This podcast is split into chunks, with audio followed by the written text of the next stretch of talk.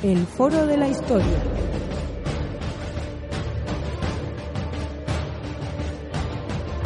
El pasado tiene mucho que contar.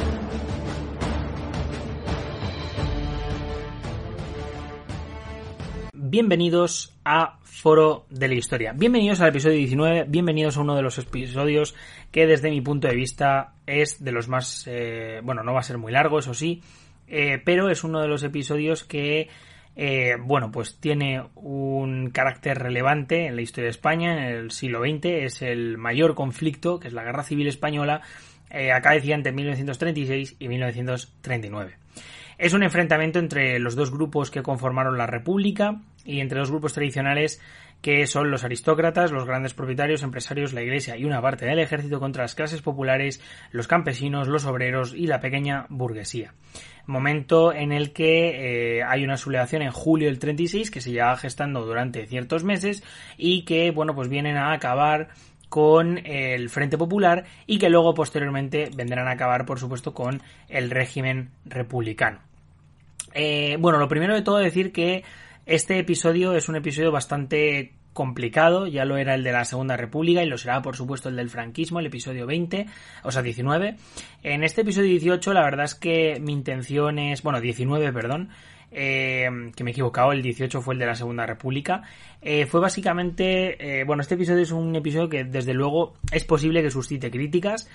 vamos a hacer un breve resumen de un conflicto bélico que supone un trauma en la España del siglo XX y siglo XXI, un conflicto que no ha sido subsanado, eh, sobre todo sus consecuencias a nivel, digamos, eh, de derechos eh, pues de los fallecidos y sobre todo un poco de una batalla, una batalla por la historia que aunque ya está superada por una buena parte de, de la academia, sí que es cierto que todavía a día de hoy suscita eh, digamos, debate en, por ejemplo, campos como la divulgación. De hecho, es bastante interesante, y aquí no digo nada, pero como hay diversos conflictos, no voy a mencionar a nadie, como hay diversos, o sea, conflictos como este, van a, digamos, eh, ser tomados casi como políticos por parte de ciertas cuentas de divulgación histórica, y nosotros vamos a intentar de alguna manera diferenciarnos de esto, eh, y ya digo, yo, mi TCM y mi TFG han sido sobre esto, pues un poco vamos a intentar distanciarnos, dar una serie de objetivos. Eso va a ser un programa eminentemente positivista,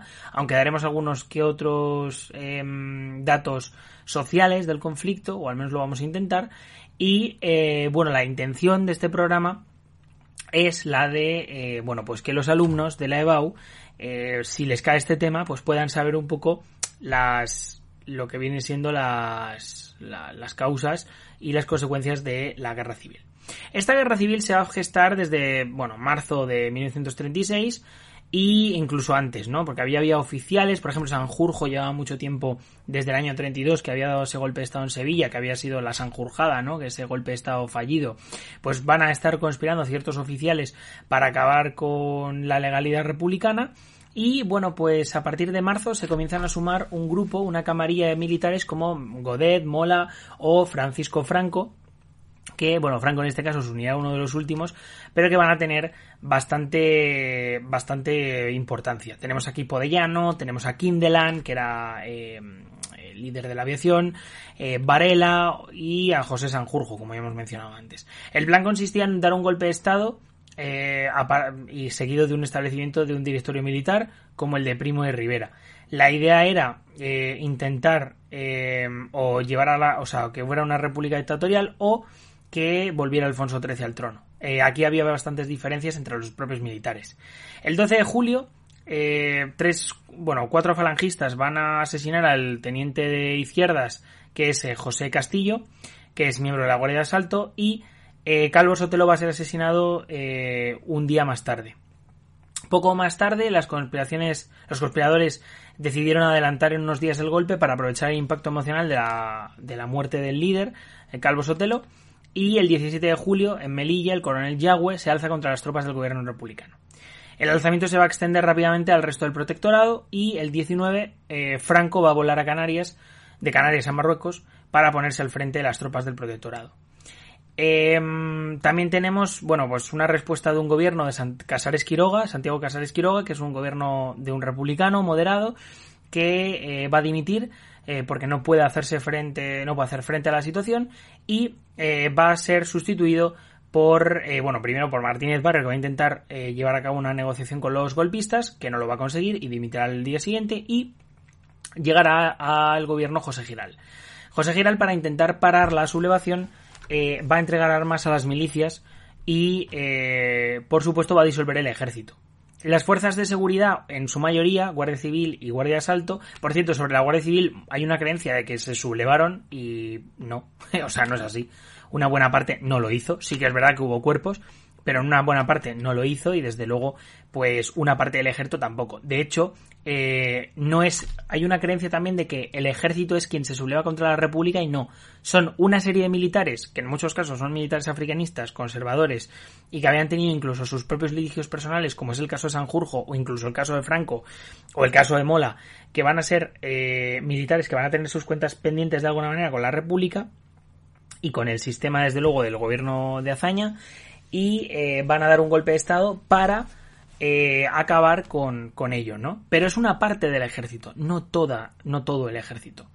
Desde luego es la parte marroquí, que es la parte que está mejor armada. El alzamiento triunfó en zonas como Galicia, Castilla y León, Navarra, Zaragoza y una parte de Andalucía.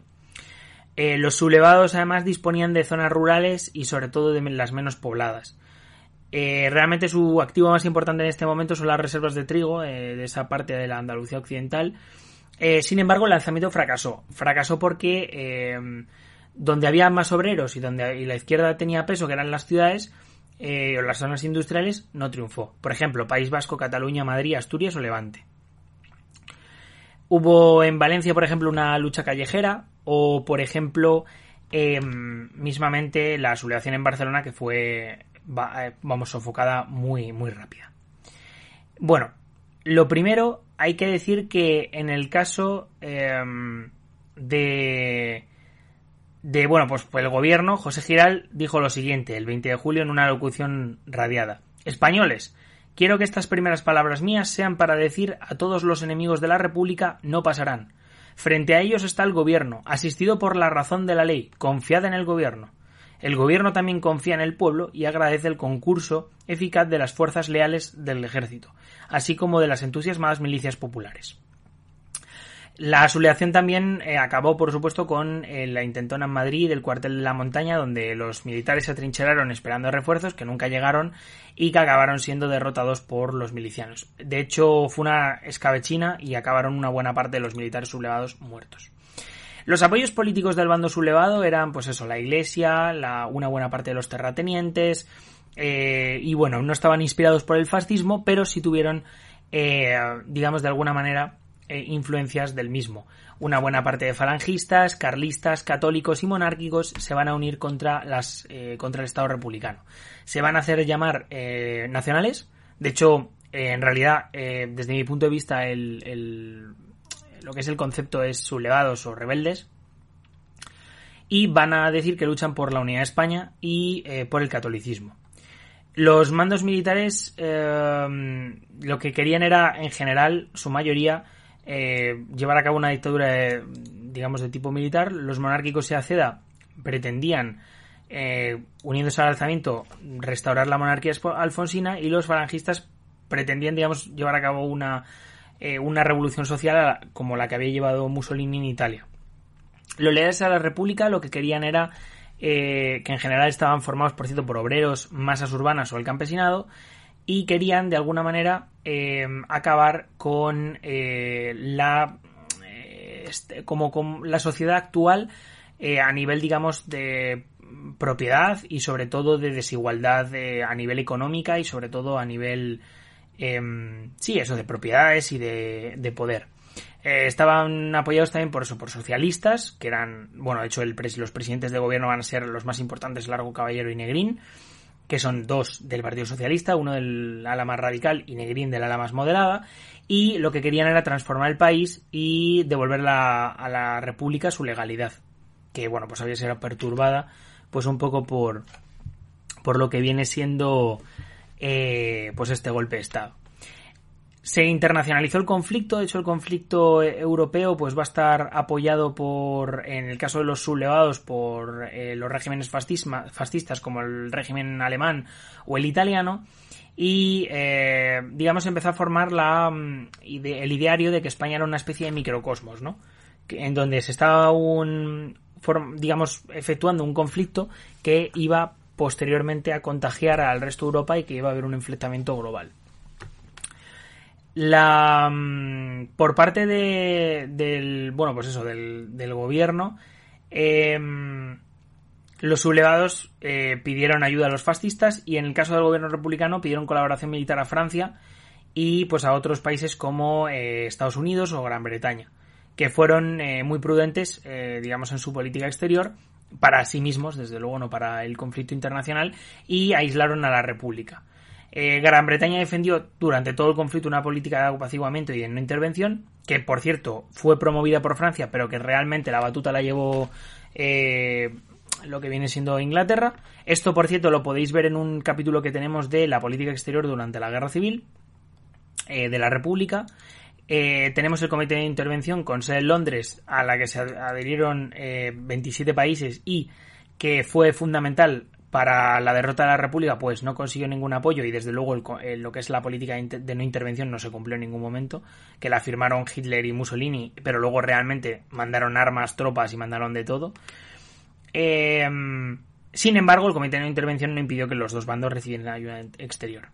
En el caso de la República, recibieron a las brigadas internacionales, con más de 60.000 brigadistas de los partidos comunistas del resto del mundo y de movimientos obreros. Es verdad que una buena parte, si no recuerdo mal, más del 70% eran comunistas que venían a luchar por España. Eh, y eh, intelectuales también. Tenemos ahí dirigentes obreros, sindicalistas, pero bueno, en su mayoría comunistas. La Unión Soviética apoyó a partir de septiembre lo que, a lo que viene siendo la República y eh, el gobierno de Largo Caballero, un poco apoyado por Negrín, eh, trasladó las reservas de oro del Banco de España a eh, la Unión Soviética para pagar las armas que enviaban los rusos. Hay una diferencia bastante importante entre la ayuda alemana e italiana, que fueron carros, aviones, artillería o fusiles o municiones en, una, en grandes números, para apoyar a los sublevados frente a la ayuda em, recibida por parte de los soviéticos. Los soviéticos cobraron cada tanque que enviaban a la República o cada mm, cartucho de balas que enviaban, mientras que, eh, digamos, eh, Hitler y Mussolini apoyaban a Franco con la idea de conseguir materias primas y concesiones e incluso la participación de Franco en una posible guerra europea si eh, ganaban. Eh, por tanto, hay que decir que la participación de la Unión Soviética no es una participación absolutamente, digamos, volcada en la situación de la República y desde luego no es la misma a nivel materialístico, desde luego. Eh, material. Hay que decir que, mm, bueno, los italianos, por ejemplo, mandaron el cuerpo de voluntarios y los alemanes la Legión Cóndor. A nivel, digamos, del desarrollo de la propia guerra, hay una, digamos, una creencia de que la guerra iba a acabar eh, como pasó al final de la guerra, que acabó con la conquista de Madrid, em, que era el avance sobre la capital, eh, donde estaba el gobierno, vaya. Hay un planteamiento inicial que era la conquista de Madrid, eh, momento en el que, bueno, una conquista que se iba a hacer por los requetes navarros de Mola y con el ejército de África de Franco.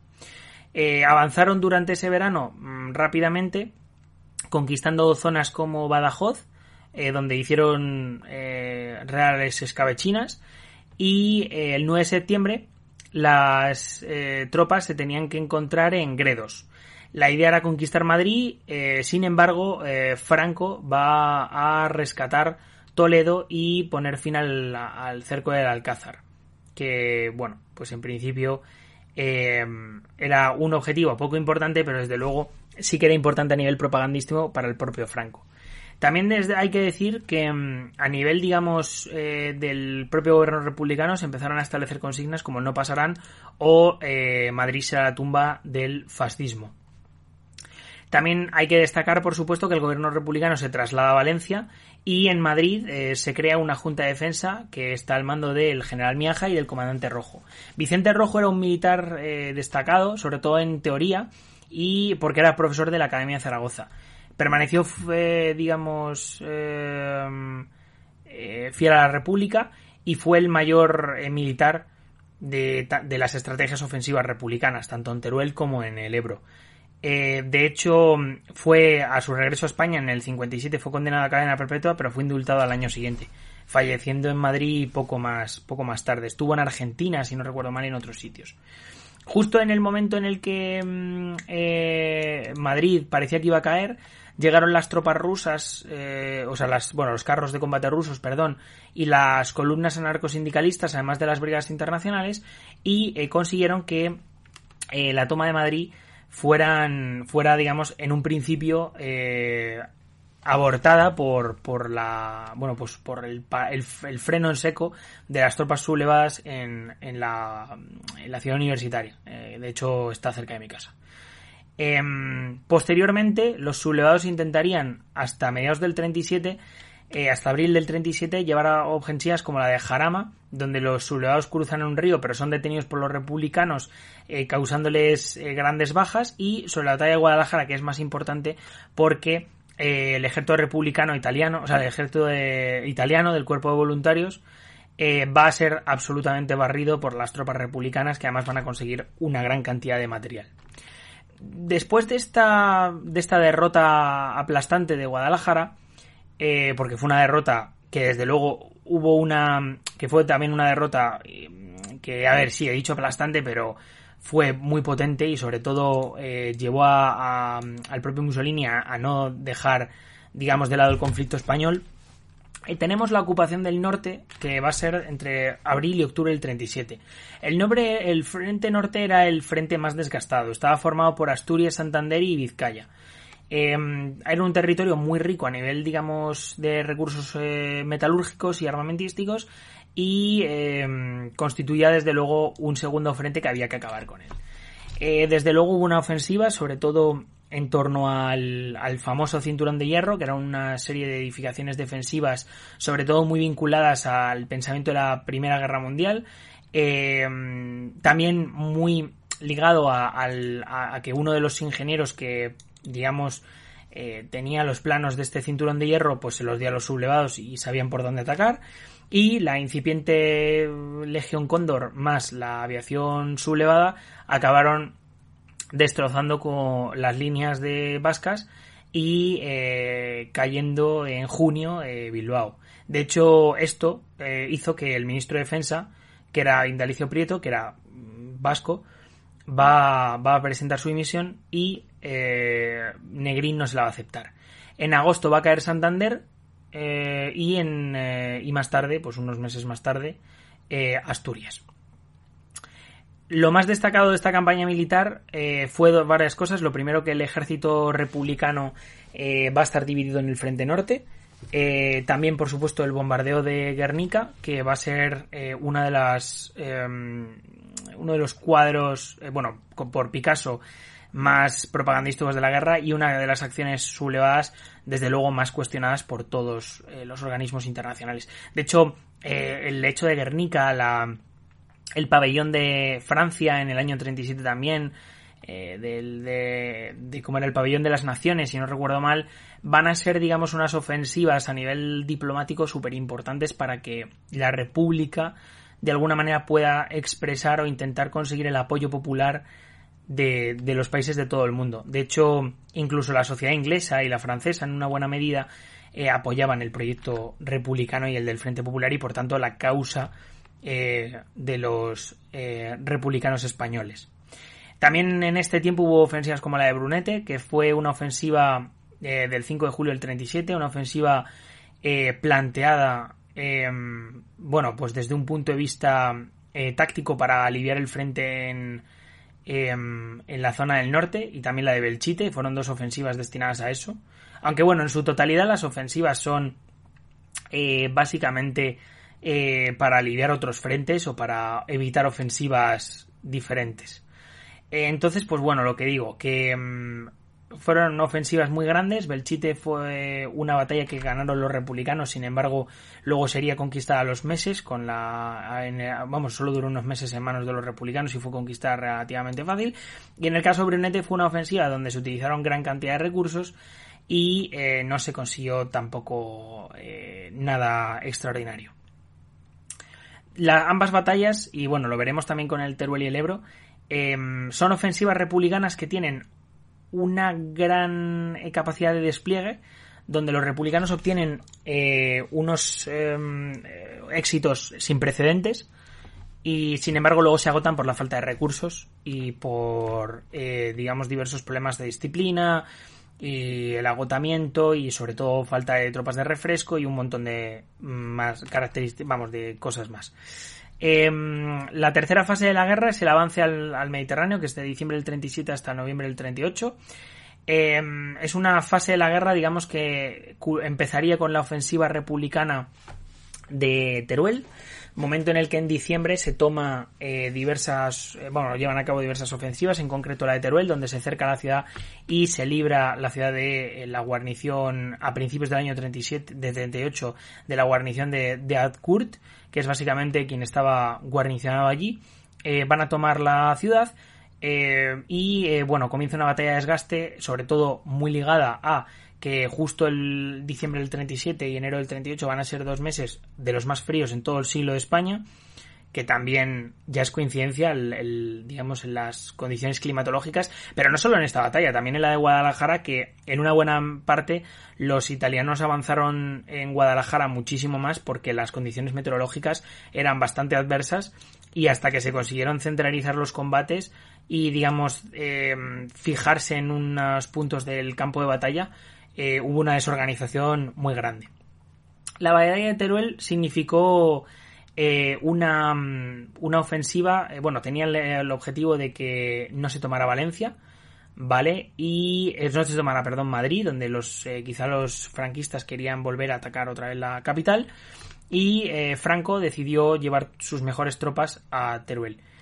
Em, esto llevó a cabo, vamos, esto al final llevó a una guerra de una batalla de desgaste en la cual los republicanos no podían ganar y eh, también a una serie de errores tácticos donde los republicanos después de conquistar Teruel van a mover una buena parte de los efectivos que tienen del ejército de maniobra, que es el ejército ofensivo republicano, eh, lo van a mover a, a, la zona de Madrid pensando que va a haber una ofensiva y eh, realmente eran unas tropas que hubieran sido muy eh, mm, buenas en ese frente.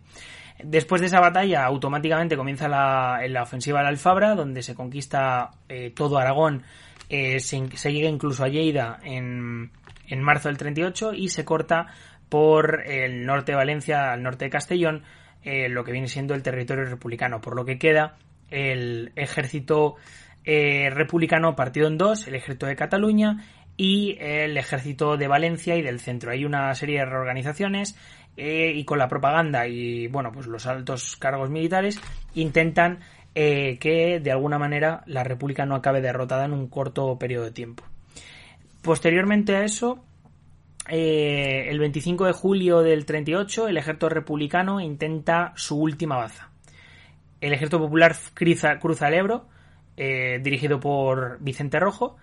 Y eh, bueno, pues esta batalla se va a alargar durante tres meses. en principio se van a conquistar las sierras de Pandol, Cabals, que son dos eh, sierras que están justo al, en, ese paso del Ebro. Y bueno, se van a conseguir unos buenos resultados sin llegar en esa primera semana a los objetivos propuestos, que eran la toma de mm, Gandesa, que era un punto neurálgico de las comunicaciones. Tres meses más tarde, los ejércitos republicanos se van a tener que retirar y eh, a nivel, bueno, pues a nivel militar la república estaba destruida, eh, sobre todo militarmente hablando. Y eh, bueno, pues después de eso vemos básicamente cómo ya empieza un periodo en el cual la quinta columna va a tener mucha importancia. La quinta columna son los falangistas y todas las fuerzas pro sublevadas en territorio republicana que van a llevar acciones eh, bastante importantes eh, para intentar o captar miembros o intentar incitar a sublevaciones internas o eh, incluso boicotear ciertas acciones republicanas en su propio territorio. Esto va a llevar a que en febrero del año 39, bueno, en enero del año 39, Em, se va a emprender una ofensiva sobre Cataluña y van a exiliarse más de 400.000 personas hacia Francia desde el, mm, digamos, eh, la frontera catalana. Manuel Azaña va, digamos, a abandonar el territorio y se va a efectuar además el último congreso parlamento, vamos, sesión parlamentaria en territorio español de la República, en el Castillo de Figueras, en, si no recuerdo mal, en, en, bueno, a finales de enero del 39, asistiendo solo, si no recuerdo mal, 77 diputados. En febrero del 39 la República no le quedaba más, más territorio que la zona centro y eh, Juan Negrín intenta eh, hacer un esfuerzo para reorganizar el ejército y el territorio republicano. En este momento van a surgir ciertas em, desavenencias entre socialistas, anarquistas como Cipriano Mera, eh, socialistas como Julián Besteiro, que ven que la guerra está perdida y que eh, van a intentar buscar un final negociado. Es el momento en el que el 4 de marzo el coronel Segismundo Casado se subleva contra el gobierno de la República y durante seis, bueno, mm, ocho días va a haber una serie de eh, luchas entre los casadistas y negrinistas para acabar con o seguir la guerra. Después de eso em, ganan los casadistas y el 28 de marzo las tropas eh, sublevadas entran en Madrid después del que la Consejo Nacional de Defensa, que es el organismo creado por Casado y por sus partidarios, eh, vaya a rendirse incondicionalmente, siendo eh, bueno pues la guerra final, vamos finalizando la guerra en 1 de abril. A ver, esto es una es un resumen realmente bastante corto. Podríamos estar 40.000 horas hablando sobre esto. Pero bueno, hemos hablado un poco desde el punto de vista militar. Eh, hay dos gobiernos en esta etapa bastante importantes, que son el de Largo Caballero entre eh, octubre del año 36 y eh, mayo, junio del año, vamos, del 37, y el de Negrín que va a durar, bueno, van a ser varios gobiernos que van a durar pues hasta el final de la guerra. La guerra tuvo 145.000 muertos aproximadamente, eh, pero desde luego también hubo eh, aproximadamente otro, número similar de víctimas de la, de la represión. De hecho, también hay 400.000 bajas aproximadamente de heridos. Estas cifras hay que tomarlas un poco con, con, desde luego, con cierta, con cierta lejanía, porque no se sabe y sobre todo con un poco de, de mm, bueno, pues como no hay que tomarlas como al pie de la, de la legua, o sea, de la, pie de la letra, perdón. Joder, se me va un poco la olla a veces, ¿eh? ¿eh? Lo siento mucho. Ya que llevo 27 minutos grabados y ya uno empieza a notar el desgaste. Además he estado grabando ya varios podcasts y ha sido desde luego bastante importante. Eh, hay un desabastecimiento general además de los muertos en España. Eh, se destruyen una buena parte de las vías de comunicación, ferrocarriles y instalaciones industriales. Y España queda con, eh, la verdad que, unas pérdidas económicas bastante importantes. De hecho, tenemos que el PIB, si no recuerdo mal, no se va a acabar, o sea, no se va a recuperar hasta 1956, perdón. Y el racionamiento no acabará hasta 1952, o sea que es bastante importante. De, por otra parte, también hay una represión brutal por parte de los vencedores frente a los vencidos. Eh, de hecho, respecto a la represión hay que decir que no son iguales, eh, digamos, en cuanto a la represión, pues la República cuando instaura, digamos, después de 1936 eh, finales el orden otra vez constitucional, esta represión va a bajar considerablemente frente a los eh, franquistas que al ganar la guerra y al ganar territorios van a llevar a cabo eh, purgas dentro de, los territorios que conquistan. Eh, se intenta instaurar como una especie de el sentimiento que durará hasta la transición de todos fueron iguales y todos hicieron las cosas mal. Pero tenemos a Franco y eso es lo que hay. Em, en la zona republicana tenemos a los paseos, con esas detenciones que son detenciones ilegales, las checas, que son cárceles clandestinas, o los incendios de iglesias. Em, aparte de saqueos y requisas de bienes, como la caja de reparaciones que va a crear el propio gobierno para eh, quitar eh, sus bienes a los que han participado en la sublevación. Eh, y bueno, por otra parte, la zona nacional, pues sublevada, tenemos, eh, bueno, pues un carácter sistemático, planificado y ejercida por el Estado y por la falange o por las autoridades políticas de la zona en concreto, donde lo que se va a ver es un poco que los militares van a ir limpiando a todo aquel que sea susceptible de ser, eh, pues eso, de ser eh, rojo. Dicho esto, em, hemos hablado un poco de manera general. Creo que la guerra civil da para mucho. Tenemos varios episodios hablando sobre el tema y cuanto menos me parece bastante importante eso, destacar que nosotros eh, hemos grabado varios podcasts sobre el tema. Yo personalmente os diría que os mirarais estos podcasts si os interesa saber un poco más sobre la guerra civil. Yo intento que estos episodios sean eh, simplemente dar datos y dar desde luego em, una visión más bien, eh, pues eso, panorámica del asunto, eh, entendiendo que también es un tema que en la sociedad española actual tenemos ahora mismo que el gobierno está intentando formular la ley de memoria democrática, la anterior ley de memoria histórica, son temas bastante complejos. Entonces, son temas que, cuanto menos, em, hay que tratar de alguna manera con cierta tranquilidad y sobre todo sin tomar partido eh, porque supone es una guerra civil es verdad que no todos fueron iguales de hecho ese discurso ya se rompió hace bastante tiempo eh, pero desde luego es un tema que a día de hoy eh, es un trauma para la sociedad española. También es un trauma porque hay una serie de muertos en las cunetas también es un trauma porque eh, hay una tradición política española que de alguna manera procede de ese franquismo y que aunque ya se ha distanciado mucho no tiene, o sea, todavía le falta terminar con esos coletazos y bueno, pues es un tema que desde luego es bastante importante. Nosotros aquí no hemos venido a hablar de política, desde luego hemos venido a hablar de historia, que en algunos casos es verdad que está ligado, porque la historia es política en muchos casos, eh, y en este caso, pues desde luego, eh, pues es así. Dicho esto, espero que os haya gustado, espero que le deis un buen like, espero que nos sigáis en ebooks, en Spotify, en Google Podcast o en Apple Podcast y por supuesto que nos sigáis en redes sociales. Tenéis ahí nuestro Twitter que estamos a puntito además de, vamos, de, llegar a una cifra en plan 4.000 seguidores, que es muchísimos y que desde luego es, eh, vamos, estamos cerca. Espero que os haya gustado, darle un buen like y nos vemos en el siguiente episodio. Chao.